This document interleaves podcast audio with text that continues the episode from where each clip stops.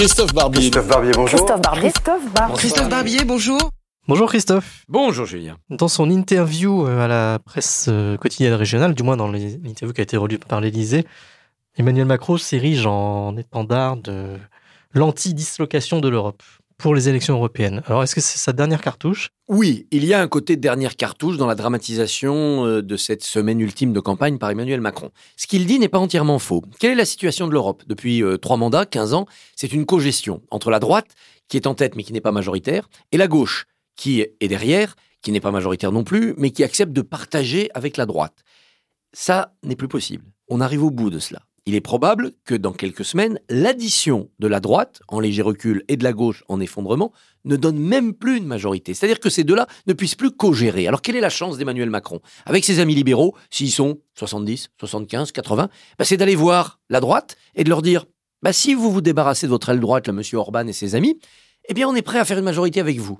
Et si vous ne voulez pas, bah écoutez, on va aller voir les sociodémocrates, les Verts, euh, les autres petits partis, peut-être une partie de la gauche un peu plus radicale, et on va faire une majorité arc-en-ciel avec eux. Macron peut se retrouver parti charnière, c'est son seul espoir, de peser sur des élections européennes, sur un Parlement européen, sur un exécutif européen, en n'étant pas le plus fort, en n'étant même pas forcément maître chez lui, puisque le Rassemblement national est mieux placé pour gagner. Emmanuel Macron se déclare totalement patriote européen. Est-ce que ça a vraiment un sens en l'heure actuelle? Ça a un sens historique. Euh, François Mitterrand, dans l'élection européenne de 1989, avait fait campagne lui aussi et il avait dit Ma patrie, c'est la France, mon avenir, c'est l'Europe.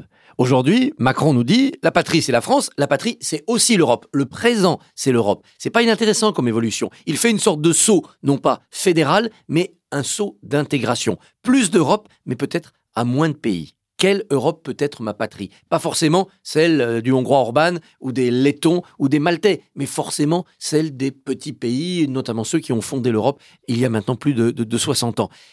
En disant cela, Macron tend la main à une partie de la gauche, Benoît Hamon parle de nationalité européenne, aux centristes bien sûr, et il rejette le Rassemblement national dans le camp des anti-européens, c'est-à-dire le camp de ceux qui veulent, avec Trump, avec Poutine, avec les Chinois, disloquer l'Europe.